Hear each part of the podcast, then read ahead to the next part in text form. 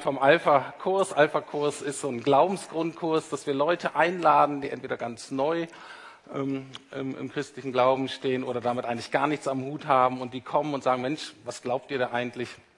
Ähm, mit denen sind wir jetzt ähm, gut zwei Monate unterwegs gewesen, ähm, hatten tolle, tolle Abende, werde in der Predigt auch immer mal wieder Beispiele äh, davon geben, wie Leute so reagieren auf so christliche Basics. Und ich hatte am letzten Abend gefragt, ähm, möchte irgendjemand vielleicht hier nach vorne kommen im Gottesdienst und kurz sagen, was er mitgenommen hat aus dem Alpha-Kurs. Das war natürlich für die allermeisten, die auch sonst nicht in die Gemeinde gehen, natürlich eher eine große Hürde. Aber es hat sich einer gemeldet, der schon so ein bisschen bühnenwarm ist.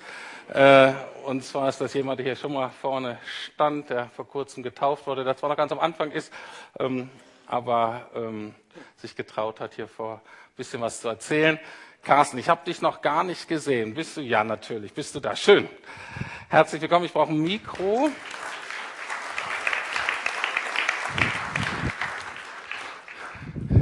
So, komm ruhig, komm ruhig hoch. Das ist deins. Ich vertraue dir das an, obwohl ich ja weiß, dass du die Gabe der Länge hast. Ähm, Deswegen halte ich auch gebührend Abstand. nee, nee, komm ruhig, komm ruhig zu mir. Carsten, wie gesagt, du hast dich im Sommer taufen lassen. Dennoch ist es äh, mit dem Glauben und so auch noch alles ganz frisch äh, mit Jesus. Ähm, und, ähm, und du wolltest kurz sagen, was so der Alpha-Kurs für dich bedeutet hat, beziehungsweise was dich angesprochen hat. Und das erste wolltest du so vielleicht auch ein bisschen Dank ausdrücken, aber auch was dich so überhaupt an den Rahmenbedingungen ähm, beeindruckt hat. Genau. Also erstmal danke, dass ich die Möglichkeit habe, hier ähm, stellvertretend äh, für alle, die daran teilgenommen haben, äh, haben äh, ein paar Worte zu sagen. Ich bin nach wie vor tief überwältigt äh, von dem, was da überhaupt passiert ist. Mir ist das erst im Lauf äh, des Alpha-Kurses so richtig bewusst geworden, äh, wie viele von euch Gemeindemitgliedern dazu beigetragen haben, dass das so, so eine runde Sache wurde und einfach ein Vierteljahr lang für mich persönlich eigentlich immer so ein Wochenhöhepunkt darstellte. Ja, ich habe mich wirklich richtig, richtig drauf gefreut, Mittwochabend äh, hierher zu kommen und die Gemeinschaft zu teilen und ähm, einfach auch die Liebe Gottes zu spüren, die durch euch äh, auf uns wirkte. Das äh, neben, neben dem ganzen äh, Input, sage ich jetzt mal so salopp, der, der da kam und mir ähm, ich bin auch nicht in der Lage, jemanden, und ich möchte das auch nicht, jemanden äh, oder Einzelne besonders hervorzuheben, weil mir klar wurde, dass das so, ein, so eine tolle Teamarbeit war und jeder, der dabei war, äh, war ein fester Bestandteil und ohne den oder diejenige wäre das nicht so rund geworden. Sehr schön. Vielen, vielen Dank. Du hast es äh, auch sehr nett ausgedrückt, dass du erstaunt warst, dass wir als Gemeinde so viel investieren in so ein unsicheres Projekt. Man wusste ja gar nicht, was da wird, wie viel da kommen und so. Das fandest du ähm, ja, genau. Also du, du hast ja, glaube ich, äh, so vor ein, zwei Wochen hier auch mal darauf hingewiesen, mit welchen Unwägbarkeiten für dich persönlich das äh, verbunden war. Davon haben wir als Teilnehmer überhaupt nichts gespürt. Das wollte ich mal sagen. Ja, wir konnten hierher kommen, konnten die Zeit genießen. Äh, es war perfekt. Ja, es war, ihr wart tolle Gastgeber. Ähm, und ähm, wir konnten uns voll darauf einlassen, auf die Inhalte. Und ähm, ja, das, das sowas habe ich noch nie erlebt und vor allen Dingen so in diesen Zeiten, in denen dieser äh, Effizienzgedanke äh, alles überstrahlt. Viele kennen das ja im Job. Äh, höher, schneller, weiter, mehr Output mit weniger Personal. Und hier spielte das offenbar über und gefühlt überhaupt gar keine Rolle. Und äh, selbst wenn es vielleicht nur einer oder eine äh, Person ist, die, die dann vielleicht nach zehn Jahren sich taufen lässt, äh, die hier im Alpha-Kurs war, hat sich's gelohnt. Okay, sehr schön, wunderbar. Dann gibt es so ein Alpha-Wochenende, das heißt, da fährt die Gruppe so weg. Äh, wir sind nach Woltersdorf gefahren, an den Stadtrand und beschäftigt sich intensiv mit dem Heiligen Geist. Und das war für dich auch nochmal so ein inhaltlicher Höhepunkt. Kannst du uns kurz erzählen, was, du, was dir da nochmal neu deutlich geworden ist? Ja, das, das war eine ganz besondere Sache, muss ich sagen. Also diese, die Gemeinschaft zu spüren, die, die Verbindung, ähm, die dort möglich war, sowohl äh, zu den äh, einzelnen äh, oder anderen Kursteilnehmern als auch zu den Gemeindemitgliedern, die, die daran teilgenommen haben. Ähm, da, äh, also es ging inhaltlich um den Heiligen Geist und ich habe ihn gespürt, Genau, muss ich sagen. Ja, von dem, und was das du war mir gesagt hast mit dem Abendmahl. Erzähl mal das. Mit dem, Weißt, nach dem Abendmahl, da hattest du mir das erzählt. Weißt du, was dich da so angesprochen also hat? ich, äh, ich persönlich kann für mich nur sagen, ich habe erlebt, ähm, wie der Heilige Geist mich in besonderer Art und Weise ergriffen hat, denn mir ist es gelungen, oder ich, mir ist in dieser Zeit das erste Mal ähm, klar geworden, wie sehr ich persönlich um Jesus Christus trauere. Ich habe das körperlich gespürt. Mir ist zum ersten Mal in meinem Leben bewusst geworden, was Jesus am Kreuz für uns alle vollbracht hat. Und äh, dafür war ich so dankbar für dieses Erlebnis und das hat mein Leben irgendwie auch nochmal völlig verändert. Wunderbar. Das ist auch das, worauf ich gleich, ähm, ja, erstmal einen Beifall. Wo ich auch gleich in der Predigt drauf eingehen will, einmal so die, die allgemeinen Wahrheiten, auch mit Advent und Jesus und dann aber auch, dass es bei uns persönlich sacken muss. Carsten, vielen, vielen Dank. Ich bin sicher, du kommst nochmal wieder auf die Bühne.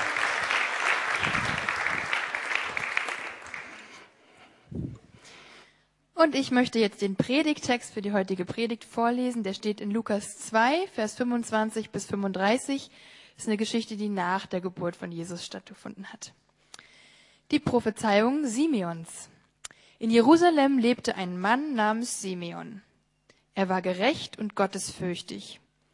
Simeon war vom Heiligen Geist erfüllt und wartete sehnsüchtig auf die Ankunft des Christus, der Israel Trost und Rettung bringen sollte. Der Heilige Geist hatte ihm offenbart, dass er nicht sterben würde, bevor er den vom Herrn gesandten Christus gesehen hätte. An diesem Tag führte der Heilige Geist ihn in den Tempel. Als Maria und Josef kamen, um das Kind dem Herrn zu weihen, wie es im Gesetz vorgeschrieben ist, war Simeon dort. Er nahm das Kind auf seine Arme und lobte Gott und sagte, Herr, nun kann ich in Frieden sterben. Wie du es mir versprochen hast, habe ich den Retter gesehen, den du allen Menschen geschenkt hast. Er ist ein Licht, das den Völkern Gott offenbaren wird, und er ist die Herrlichkeit deines Volkes Israel. Josef und Maria staunten, als sie hörten, was Simeon über Jesus sagte. Simeon aber segnete sie und sagte zu Maria, dieses Kind wird von vielen in Israel abgelehnt werden, und das wird ihren Untergang bedeuten. Für viele andere Menschen aber wird er die höchste Freude sein. Auf diese Weise wird an den Tag kommen, was viele im Innersten bewegt. Doch auch durch deine Seele wird ein Schwert dringen.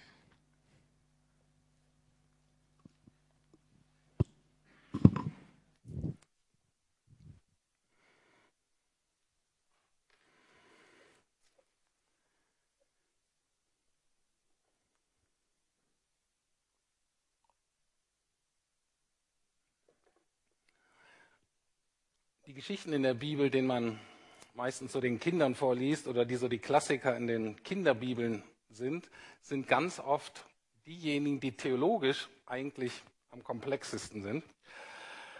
Und deswegen sagen sie einem auch nicht mehr so viel, wenn man älter wird, wenn man nicht irgendwann anfängt, hinter diesen netten Geschichtchen sozusagen tiefer zu schürfen, mal genauer hinzugucken, sich ausführlicher damit zu beschäftigen. Und das gilt ganz besonders auch für die Weihnachtsgeschichte und für das, woran wir in Advent denken. Dazu ein paar allgemeine Vorbemerkungen von mir. Erstmal ist gerade diese Weihnachtsgeschichte voll mit Bibelstellen aus dem Alten Testament. Und zwar, weil das, was da mit Jesus passiert, die Erfüllung von etwas ist, was jahrelang vorher versprochen wurde. Also es war, wurde dem Volk Israel, ein besonderer König, versprochen. Und das wurde immer wieder erzählt und immer wiederholt in unterschiedlicher Art und Weise, jahrhundertelang. Und dann wurde das eben erfüllt und wir lesen oft von dieser Erfüllung dann. Und wenn wir diesen Hintergrund nicht so kennen, dann ist das eigentlich gar nicht so ganz spannend. Deswegen ist es sinnvoll, sich irgendwann mal ein bisschen mehr mit diesem Hintergrund zu beschäftigen. Und deswegen werde ich auch ein paar Bibelstellen dazu heute vorlesen. Das Zweite, was auffällt, wenn man diese ähm, Geschichte liest mit Jesu Geburt, ist, dass es eine total übernatürliche Geschichte ist. Also Gott spricht da, da sind Engel, da sind Menschen, die andauernd irgendwelche Botschaften weitergeben, die direkt von Gott kommen. Und, ähm, und wenn man diese Dimension des Übernatürlichen wegnimmt, dann bleibt eigentlich nicht mehr viel übrig. Möchte ich das mal ähm, an einem Vergleich verdeutlichen. Stellt euch mal vor, ähm, das ist ein Fußballspiel, vielleicht ein Endspiel. Ja, die beiden Mannschaften, die beiden besten Mannschaften stehen sich gegenüber. Das Stadion ist rappelvoll. Und die wollen loslegen und wir sagen, na, wir, wir verändern nur zwei kleine Dinge. Wir nehmen mal den Ball weg und wir bauen mal die Tore ab. Aber ansonsten können die da weiter rumspielen, wie sie wollen. Natürlich kann man sich auch ohne Ball und ohne Tore ähm, sich irgendwie da vergnügen und irgendwelche netten Spielchen ausdenken. Ähm, natürlich ist das vielleicht auch ähm, interessant. Man könnte das auch Fußball nennen, ähm, aber alle wären deutlich, das ist wirklich was total anderes. Und ich bin davon überzeugt, dass viele von den Zuschauern nach Hause gehen würden, weil das einfach wirklich nicht so spannend ist. Und deswegen ist diese Weihnachtsgeschichte ohne Gott und ohne diesen Gott, der wirklich hineinwirkt in unser Leben. Das ist so die Grundaussage von Weihnachten eigentlich, dass Jesus kommt, ist, da ist ein Gott und er ist nicht fern und er ist wirklich in der Lage und gewillt und tut es auch, hineinzubrechen in unsere Welt, Dinge wirklich ganz konkret zu verändern. Und deswegen geht es bei Jesus immer um zwei Dimensionen, mindestens. Wahrscheinlich gibt es noch mehr, aber mindestens um zwei Dimensionen. Das eine ist die universelle Dimension, das heißt etwas, was für alle Menschen in allen Kulturen zu allen Zeiten gilt. Und dann hat es aber auch immer eine ganz persönliche Dimension. Also wenn wir uns mit Jesus beschäftigen, müssen wir einerseits sagen, das ist wirklich nicht nur für mich, das ist nicht nur ich und mein Jesus. Das ist so ein bisschen so diese freikirchliche Falle, in die wir oft rutschen. Ähm, nein, sondern es ist für die ganze Welt und auch für alle Lebensbereiche, eben auch Politik und Wirtschaft und so weiter, alle Völker. Aber es ist eben auch nicht nur allgemein wahr oder nicht nur für die Welt, sondern es ist auch immer ganz persönlich für mich. Und ich muss persönlich darauf irgendwie reagieren. Und das war eben sehr spannend im Alpha-Kurs. Da hatte man eben bei diesen vielen äh, Teilnehmern, die ähm, so mit Christentum noch nicht so viel am Hut hatten, waren eben auch diese beiden Vertreter da. Die einen, die überhaupt zweifelten, dass da überhaupt irgendein Event stattgefunden hat, was irgendeine Auswirkung haben sollte.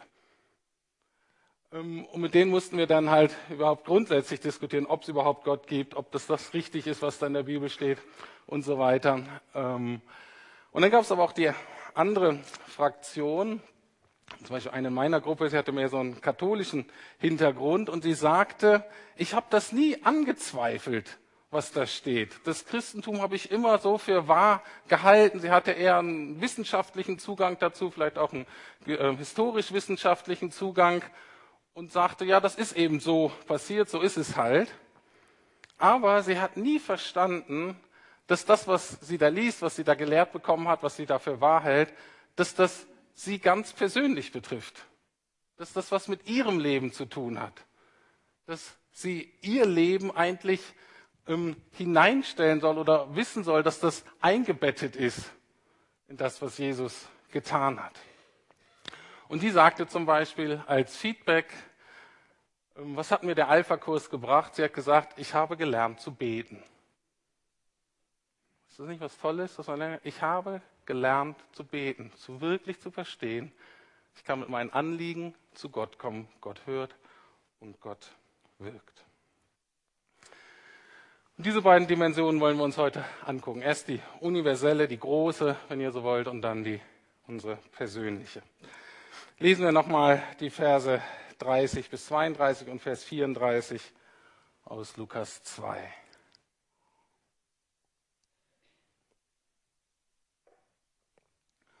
Mit eigenen Augen habe ich das Heil gesehen, sagt jetzt dieser Simeon, das du für alle Völker bereitet hast, ein Licht, das die Nationen erleuchtet und der Ruhm deines Volkes Israel. Er ist dazu bestimmt, dass viele in Israel an ihm zu Fall kommen und viele durch ihn aufgerichtet werden. Er wird ein Zeichen sein, dem widersprochen wird. Also Eine Dimension ist, dass Jesus, und das wird von Anfang an klar bis zum Ende, dass Jesus mehr ist als nur irgendein regionaler Herrscher oder der regionale Bedeutung hat, sondern er wird schon immer von der Kirche als der Retter oder das Heil der Welt bezeichnet, in eben aller Menschen, aller Völker. Und dass das stimmt, sehen wir heute Morgen hier. Dass es sowas wie Kirche, sowas wie Kinder Gottes, ähm, sowas wie Nachfolger Jesu Christi selbst hier in Berlin gibt, ist eine Bestätigung dessen, dass das zu allen Völkern durchgedrungen ist. Und allein diese Ortsgemeinde, wir haben mal so gezählt, hat wahrscheinlich mindestens 20 verschiedene Nationalitäten oder Völkergruppen. Also es hat klein angefangen und hat sich eben so weit ausgebreitet. Und Jesus ist eben das Licht der Welt, wie er selber sagt. Es ist Hoffnung in der Finsternis. Es ist, bricht die Macht der Finsternis. Aber Licht bedeutet für mich auch, dass Jesus erstmal einen richtigen, dass wir Gott überhaupt mal richtig sehen können. Dass wir durch Jesus erkennen, wie Gott wirklich ist. Und dann steht da auch was, was eben auch für viele ärgerlich ist, dass das, diese ganze Geschichte ist noch sehr so Israel zentriert. Jesus war Jude und es drehte sich erstmal so um Juden und um Israel und das ist ja für viele, die eben keine Juden sind, ähm, eher ein bisschen befremdlich äh, und ähm, manche auch für manche auch sehr ärgerlich, manche Völker. Ähm, aber das ist so, wie Gott sich das gedacht hat. Er hat ein Volk erstmal auserwählt, nicht weil es besser ist, ähm, sondern dass durch dieses Volk eben alle anderen von Gott erfahren sollten. Und eigentlich war diese Weihnachtsgeschichte so, dass Gott das geplant hat, dass Jesus kommt eben als dieses Versprechen, als dieser besondere König und Israel sollte eigentlich Zentrum dieses sich ausbreitenden Königreiches sein. Aber und das wird hier angedeutet, viele von den Juden damals haben Jesus nicht erkannt, haben ihn abgelehnt. Die waren so beschäftigt mit ihrer eigenen Theologie und mit ihren nationalen Interessen, dass das, was Gott jetzt vorbereitet hat, das konnten sie irgendwie nicht erkennen. Klammer auf, die Bibel verspricht, dass noch eine Zeit kommt, wo sie es erkennen werden. Klammer zu. Aber damals war es so, sie haben ihn abgelehnt Sie waren dann einfach eine kleine Nation im Römischen Reich und wurden dann 70 nach Christus platt gemacht. 70 nach Christus wurde Jerusalem völlig zerstört, der Tempel wurde völlig zerstört und damit hat eigentlich ähm, das israelische Volk, das jüdische Volk ihre Identität verloren und ist dann eben so verfolgt und geschunden durch die Weltgeschichte, ähm, ja, geflohen eigentlich, auch oft eben verfolgt von uns Christen und ja auch teilweise von uns Deutschen. Und erst vor 70 Jahren, 1948 oder vor 80 jetzt, ist so diese ähm, 70, 80, egal, ähm, haben sie ja wieder einen eigenen Staat. Okay? Aber was dieser Vers, diese Verse zeigen, ist letztlich, an Jesus scheiden sich die Geister. Und um zu verstehen, was die Zuhörer damals verstanden, müssen wir uns Verse aus dem Alten Testament, also aus der jüdischen Bibel anschauen, auf die Simeon sich hier bezieht und auf die sich im Neuen Testament immer mal wieder bezogen werden. Und ich werde jetzt eine Stelle nehmen von einem Brief von Paulus, der ja einer der Gründer der Christenheit ist, sozusagen einer der entscheidenden Personen vom Anfang.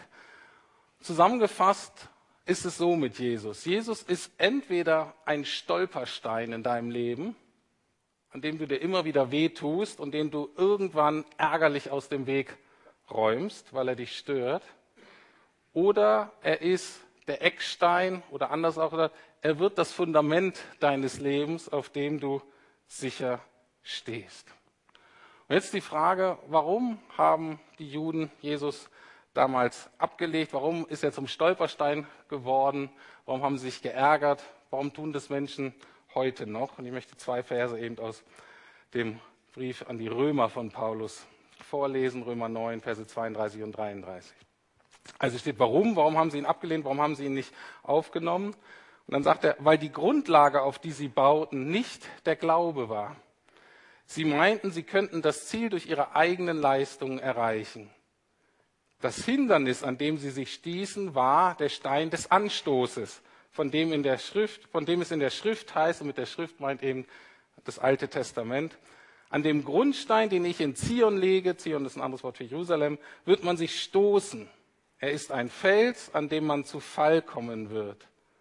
Aber wer ihm vertraut, wird von dem Verderben bewahrt werden. Also das Problem der Juden damals oder einiger Juden damals und auch vieler Menschen heute ist noch, dass sie zu Gott kommen wollten durch ihre eigenen Leistungen oder könnten sein durch ihr eigenes Gutsein. Deswegen mag ich nicht diesen Ausdruck ein guter Christ. Für mich ist ein guter Christ ein Widerspruch in sich selbst. Ein Christ sagt eigentlich vom Herzen, ich bin nicht gut, sondern ich wende mich an den einzigen, der wirklich gut ist, nämlich Jesus. Aber wenn du zu Gott kommen willst, wenn du dein Leben aufbauen willst aufgrund deines eigenen Gutseins, aufgrund deiner eigenen Leistung, dann wirst du an Jesus scheitern, weil er wirklich der Einzige ist, der gut war und gut ist. Und nur wenn wir lernen darauf zu vertrauen, was er für uns getan hat, nur dann wird man aufgerichtet, nur dann wird man vor dem Verderben gerettet, wie es hier heißt. Und jeder von uns muss sich da letztlich entscheiden. Und hier steht, manche kommen zu Fall. Sie stolpern an diesem Stolperstein. Und manche werden dadurch aufgerichtet. Jesus wird ein Fundament und das Leben wird, die werden überhaupt erstmal gerade im Leben. Die stehen selbstbewusst, dankbar in Freiheit und haben ein neues Leben. Eine andere Übersetzung nennt es folgendermaßen, dies aufgerichtet werden heißt, für viele andere Menschen aber wird er die höchste Freude sein. Und das ist auch die Frage für uns heute Morgen. Wer ist Jesus letztlich für uns? Stolperstein oder größte Freude? Nun ist es so, dass die Situation, in der diese tollen Worte über Jesus gesprochen wurden, dass er Licht der Welt wird und für die Nationen und so weiter, das mit dem Stolperstein, das geschah kurz nach Jesu Geburt. Jesus war wahrscheinlich vielleicht sechs oder acht Wochen alt und nach dem jüdischen Gesetz musste jeder erstgeborene Sohn Gott geweiht werden. Da musste man in den Tempel gehen, da gab es so eine Prozedur und man muss sich das so vorstellen. Da war ein junges Paar, was waren die? Vielleicht noch Teenager. Josef war vielleicht ein bisschen älter. Ähm, und die hatten dann eben ihren Erstgeborenen da, das war im Tempel, das war rappelvoll, das war in der Fremde für die, die waren, ähm, die waren vielleicht gestresst, müde, wie auch immer. Und die konnte man nicht erkennen. Ne? Die liefen nicht rum und die hatten keinen Heiligenschein über sich oder so. Das heißt, es war ein völlig einfaches, junges jüdisches Paar. Und die haben auch, die selber haben auch gedacht, Mensch, wir sind hier einfach Teil der Menge. Und dann werden sie so angesprochen von diesem Propheten, von diesem alten Simeon. Und er sagt auf einmal sowas über ihr Kind. Und wir lesen dann, Vers 33, über diese Reaktion von Josef und Maria. Denn die beiden staunten als sie hörten, was Simeon über Jesus sagte.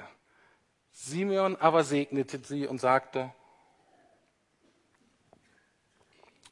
also, die beiden waren total erstaunt, aber die hatten vorher auch schon mal so erstaunliche Dinge gehört. Und dieser Simeon war eben ein Prophet und, und geht jetzt auf die andere Ebene über und sagt, ja, ja, das, was ich über euer Kind gesagt habe und was auch andere über das, das stimmt alles.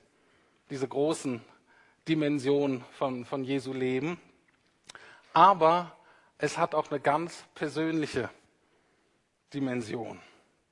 Jesus macht jetzt danach deutlich, was es bedeutet, was es persönlich für einen bedeutet, dass Jesus gekommen ist. Was es persönlich für einen bedeuten kann, Jesus nahe zu sein oder Jesus zu kennen. Simeon sagt hier in Vers 35, er sagt, auf diese Weise wird an den Tag kommen, also durch das Wirken Jesu, wird, auf den, wird an den Tag kommen, was viele im Innersten bewegt. Doch auch durch deine Seele wird ein Schwert dringen. Er spricht hier nur zu Maria. Ähm, ist interessant. Ähm, die Ausleger gehen davon aus, dass ähm, Josef höchstwahrscheinlich gestorben ist, bevor Jesus, als er 30 war, eben seinen öffentlichen Dienst angetreten hat. Das heißt, von Josef hören wir da eigentlich nichts und man geht ihm davon aus, dass er vorher gestorben ist. Die Lebenserwartung war ja in der Regel nicht so hoch damals. Was sagt Simeon hier. Simeon spricht eben ganz direkt diese persönliche Ebene an und Jesus wird aufdecken, was in deinem und in meinem Herzen, was in unserem Inneren ist. Und das war auch ein Schwerpunkt von Jesu Lehre, der immer deutlich gemacht hat, bei der Religion geht es eben nicht hauptsächlich um das Einhalten von äußeren Dingen und von Regeln, sondern es geht darum, wie es innerlich in uns aussieht. Einer Diskussion sagt er zum Beispiel Folgendes. Aus dem Herzen kommen böse Gedanken, wie zum Beispiel Mord, Ehebruch, Unzucht, Diebstahl, Lüge und Verleumdung. Das macht unrein. Wer mit ungewaschenen Händen isst, wird davon nicht unrein. Okay, diese äußerlichen Dinge sind nicht entscheidend. Und Jesus macht einmal auch sehr, sehr deutlich, dass jeder von uns etwas im Leben hat, was er oder sie als allerwichtigstes ansieht. Das, was uns wirklich am, am wichtigsten ist. Ähm, was wir uns manchmal vielleicht gar nicht eingestehen wollen, weil es vielleicht ein bisschen peinlich ist oder weil es nicht so ähm, der offiziellen Bild vielleicht entspricht. Ähm, Gerade wenn man gewisse moralische Ansprüche an sich hat oder man denkt, dass man Christ ist und dann sollte es vielleicht nicht so sein. Aber Jesus sagt, guck mal genau hin, was ist dir denn wirklich am wichtigsten in deinem Leben? Es kann dein Partner sein, es können deine Kinder sein, es kann Erfolg sein, Status, für viele auch einfach nur, dass sie ein ruhiges und bequemes Leben haben. Und Jesus sagt einmal in Matthäus 6, 21, denn wo dein Schatz ist, da wird auch dein Herz sein. Er sagt, du hast einen Schatz das, was dir am allerwichtigsten ist. Und damit wirst du eng verbunden sein.